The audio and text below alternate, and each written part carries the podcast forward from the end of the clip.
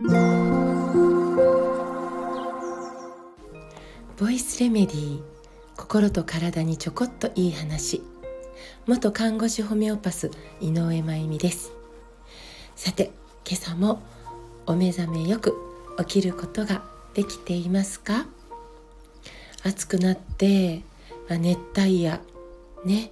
それでなくても寝苦しいという夜もこれからもっと多くなってくるのかな？と、えー、思います。だからこそせめて、えー、睡眠の姿勢のことちょっとお話ししてみたいなと思います。寝ている時の姿勢実はめっちゃ大事なんですよ。ね。同じ寝ているのに寝ている時の姿勢で体の回復ができない睡眠中にね回復が阻害されていてはもったいないですね。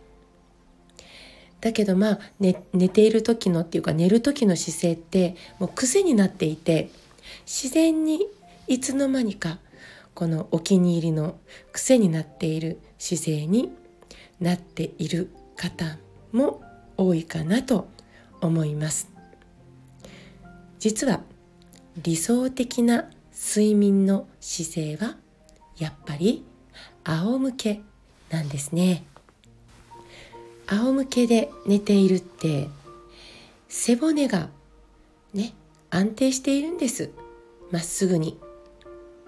この背骨の中には中枢神経っていうとっても大事な神経が走っているんです。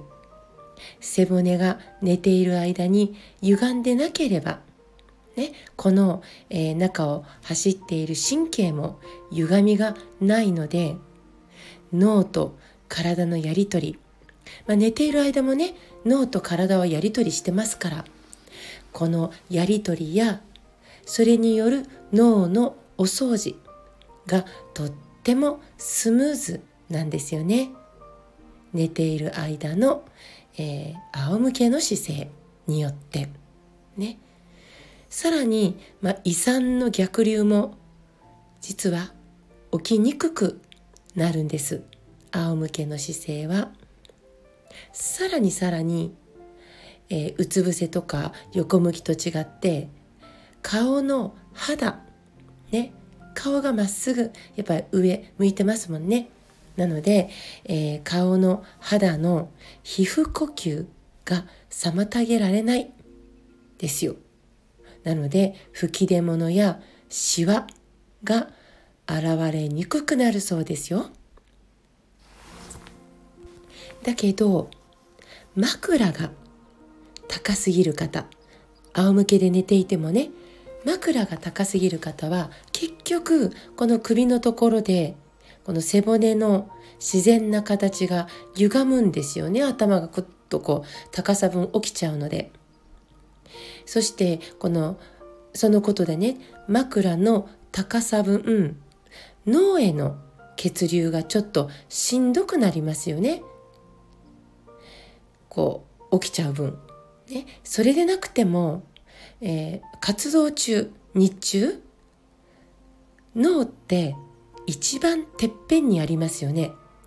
なので重力に逆らっていつもいつも脳へこう血流をえっこらえっこらと送っているんです。なので寝ている時間って唯一脳への血流を送るのに必死にならなくてもいいスムーズにね、えー、スムーズに流れやすい時間帯なんですよ。脳に血液を送りやすい最高の時間帯。だから枕の高さをあまり高くしすぎないで自然な高さになるように調節しての仰向けはとってもおすすめです。枕の質や高さがねとても重要なんであちらこちらに枕の専門店が増えていますね。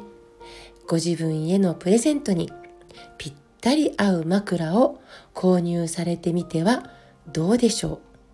あんなに悩んでいた睡眠障害があらあっという間に気にならなくなっちゃったなんてことも起こるかもしれないです。そして寝起きまで良くなるって最高です。え大人だけではなく子供たちの睡眠時の姿勢や子供にとっての枕の選択もちょっとチェックしてみてくださいね。今睡眠に入ることそして、えー、その睡眠を朝まで維持することが難しくてお薬を飲んで、えー、眠るという方々も少なくないです。お薬の前に姿勢と枕の高さ。ちょっとチェックしてみたらいいかもしれないです。今日も最後まで聞いてくださってありがとうございます。また明日お会いしましょう。